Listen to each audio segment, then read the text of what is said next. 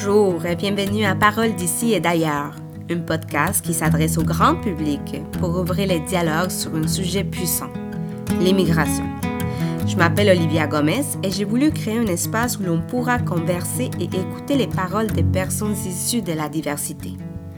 Nous aurons la possibilité d'échanger avec des immigrants qui aujourd'hui sont devenus des citoyens canadiens ou des résidents permanents et qui nous exposeront leur parcours, leurs défis et leurs joies vécues durant cette période d'adaptation. Ces immigrants, aujourd'hui, ce sont des personnes qui occupent une place importante dans notre société. Ils sont une source d'inspiration et ils aident, d'une façon ou d'une autre, à créer un monde meilleur. Bonjour à tous et bienvenue à ce premier épisode des Paroles d'ici et d'ailleurs.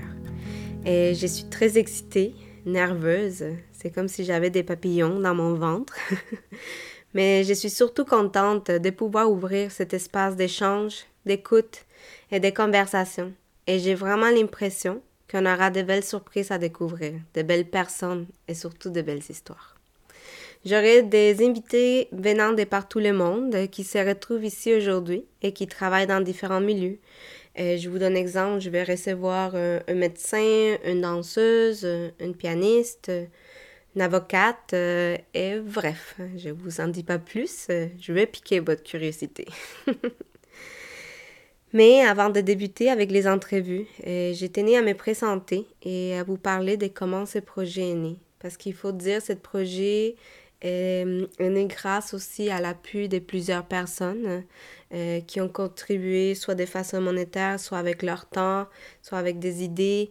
Et donc, c'est un projet qui, qui est fait en, en, collaboration. Et il est certain que je remercie à toutes ces personnes-là qui ont contribué d'une façon ou d'une autre à que ce projet aille, aille bien.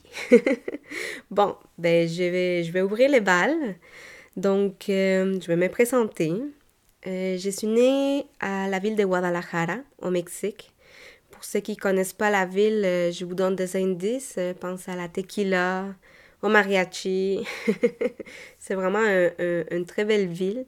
Puis aujourd'hui, elle compte avec 5 millions d'habitantes, juste la ville de Guadalajara. Donc c'est beaucoup, beaucoup de monde en fait. Mais bon, j'ai vécu euh, mon enfance et mon adolescence là-bas. Et à l'âge de 19 ans, j'ai décidé de prendre l'avion destination Montréal. Évidemment, ça n'a pas été si facile. Et il faut dire, il y a eu plusieurs facteurs euh, qui m'ont motivé à prendre la décision de quitter mon pays, mon père, ma mère et mes amis. Je voudrais vous partager ces facteurs parce que je trouve que c'est très intéressant de, les connaître parce que pour moi, en tout cas, ça, a changé, ça a changé beaucoup euh, ma vie.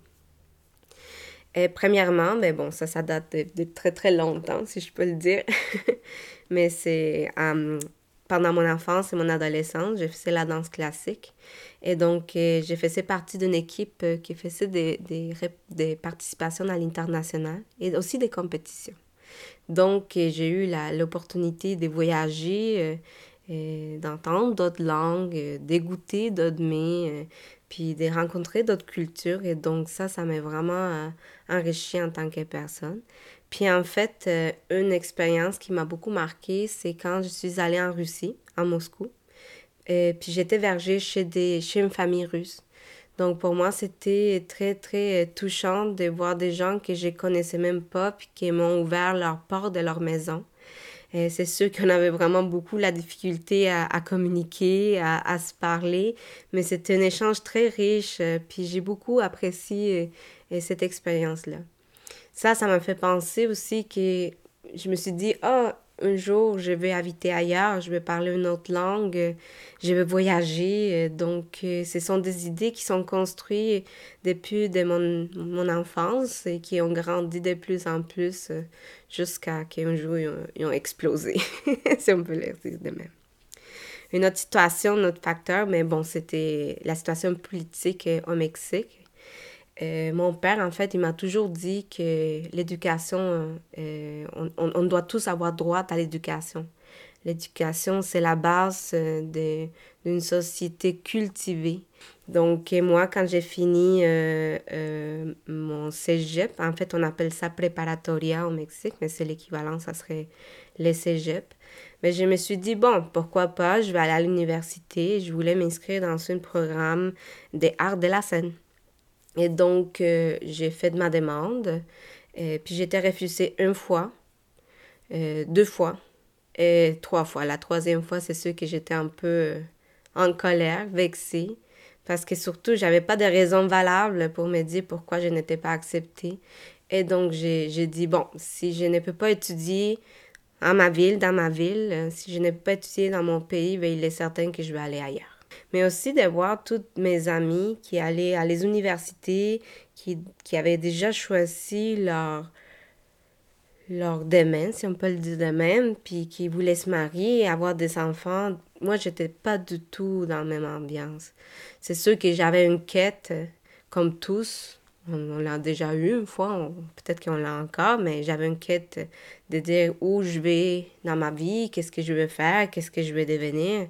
Mais c'est sûr que pour moi, c'était pas question de rester juste au Mexique, avoir une famille, avoir des enfants, puis rester à la maison. Donc, euh, j'ai dû euh, prendre une décision, puis ça aussi, ça m'a fait euh, réflexion. Puis bon, ça aussi, ça a explosé.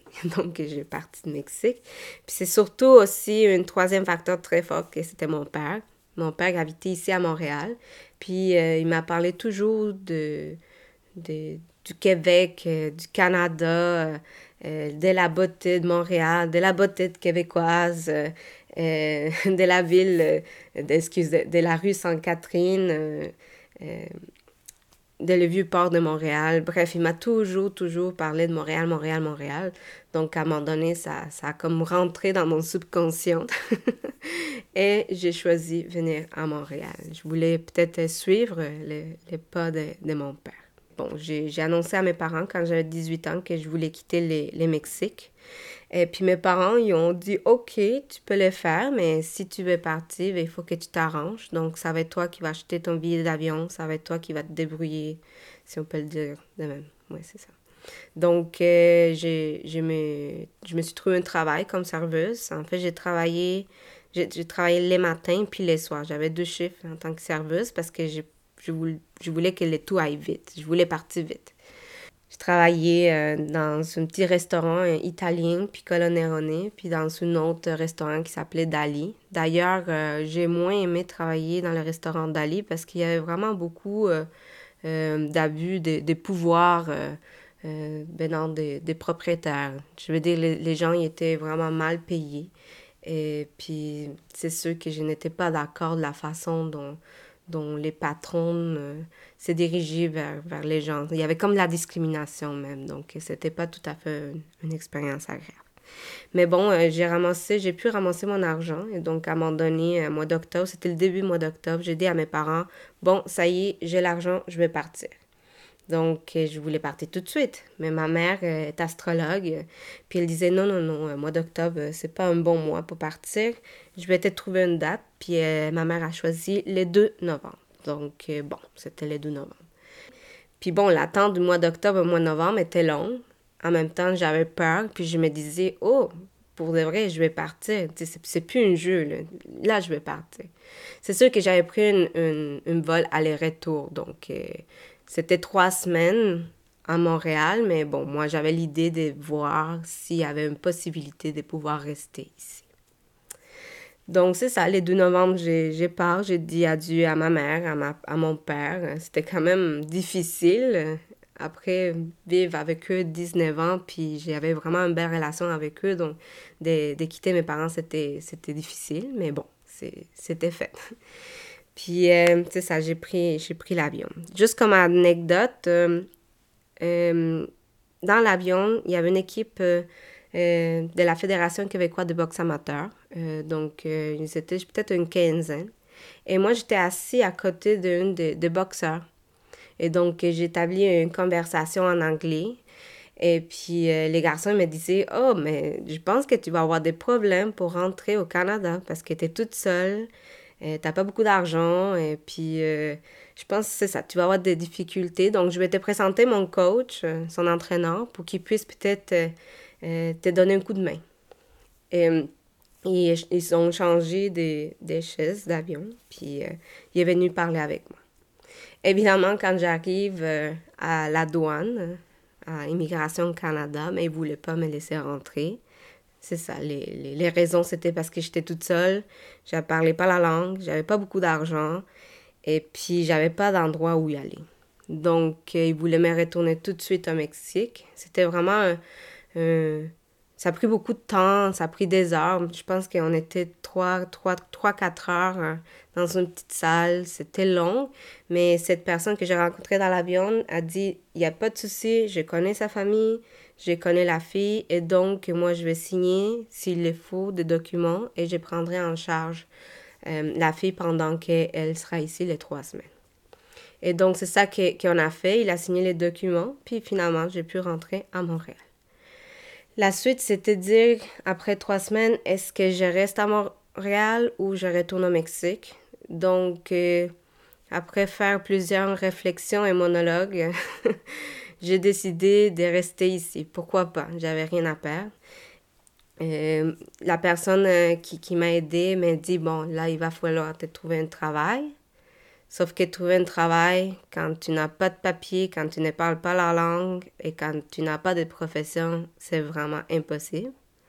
Mais bon, j'ai eu la chance, j'ai trouvé un emploi, j'ai travaillé dans l'agriculture euh, pendant trois ans avec une, famille euh, magnifique qui, qui m'a appris énormément. Pas seulement le travail de la terre et tout l'effort que ça prend pour, pour cultiver, disons, des tomates, mais c'était aussi des, personnes très chaleureuses qui m'ont appris la langue, qui, qui m'ont fait sentir comme, comme chez moi. Donc, euh, j'ai eu ça, ces permis de travail. J'ai eu trois fois un permis de travail. Ensuite, j'ai fait de la demande pour la résidence permanente le tout était complexe parce que c'était, il fallait remplir des papiers, encore une autre papier, encore une autre papier, ça finissait plus. Il fallait aussi payer. Donc, moi, je n'avais pas beaucoup d'argent, donc payer des frais, payer des frais d'avocat, payer des frais d'ici, ça, ça, ça finit plus. Donc, c'était vraiment un processus très, très long. Mais quand, quand j'ai eu euh, les papiers qui disaient vous êtes accepté en tant que résident permanent, il fallait juste sortir du pays et retourner pour faire un balai de cette résidence. Ben, j'étais très, très heureuse. Et puis après trois ans d'être ici à Montréal, je suis partie et je suis, je veux dire, je, je, je allée visiter mes parents. C'était, c'était quand même chouette après trois ans. Et puis je suis retournée et donc là, j'ai fait valider ma, ma résidence. Donc après, bon, j'ai changé d'emploi et j'ai fait toujours la danse classique. Donc euh, c'était... Euh, magnifique parce que je m'entraînais, euh, j'ai donné même des cours en, ballet. J'ai rencontré, euh, c'est l'Académie de ballet métropolitaine, là, j'ai rencontré une famille. Donc, euh, les tout allait très, très bien. J'ai ensuite décidé d'aller à l'université, à l'UCAM. J'ai fait un bac par cumul de certificats.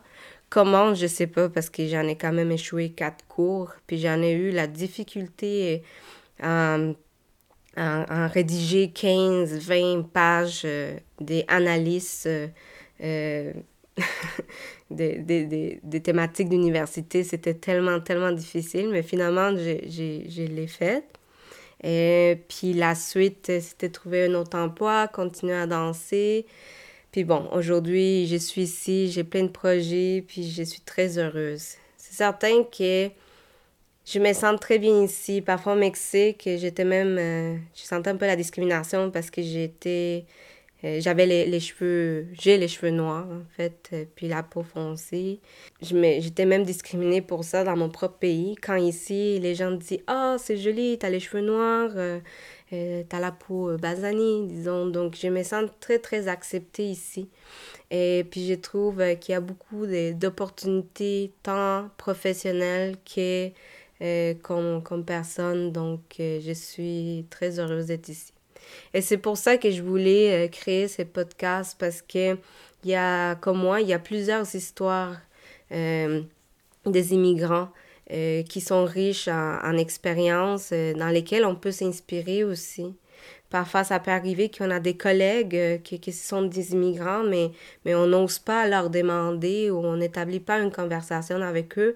Puis je pense que si on ne le fait pas, on, perd une petite opportunité de, de connaître une, belle histoire, peut-être une, belle personne. Et puis aussi, il faut dire que, bon, je m'inspire beaucoup des, gens et j'écoutais le podcast L'envers des corps de Morgan Letiec. C'est un podcast qui parle, euh, qui, qui veut, qui vise le dialogue euh, entre danseurs. Et donc, euh, en l'écoutant, je l'ai trouvé tellement intéressant, j'apprenais davantage et je me suis dit, ah, ok, ça y est, j'ai trouvé la formule de comment je vais pouvoir parler d'immigration et comment je vais pouvoir donner la parole à d'autres personnes issues de la diversité. Et donc, c'est pour cette raison que j'ai contacté Morgane Letiec et puis je lui dis Est-ce que tu voudrais être ma première invitée? Donc, euh, je vous en dis pas plus. Morgane sera avec nous pour les prochains épisodes. Et j'espère euh, vous voir, j'espère que vous allez euh, apprendre aussi à découvrir d'autres personnes. Puis n'hésitez pas à m'écrire ou me donner des commentaires, c'est toujours intéressant d'avoir un feedback. Donc, vous pouvez m'écrire à parole d'ici et d'ailleurs, tout ensemble, à commercialgmail.com. Et sinon, vous pouvez aussi nous suivre sur Facebook et Instagram. Je remercie à tous, tous, tous ces personnes qui, qui ont fait partie de, de ce podcast. Et puis, je vous dis hasta la próxima. Merci.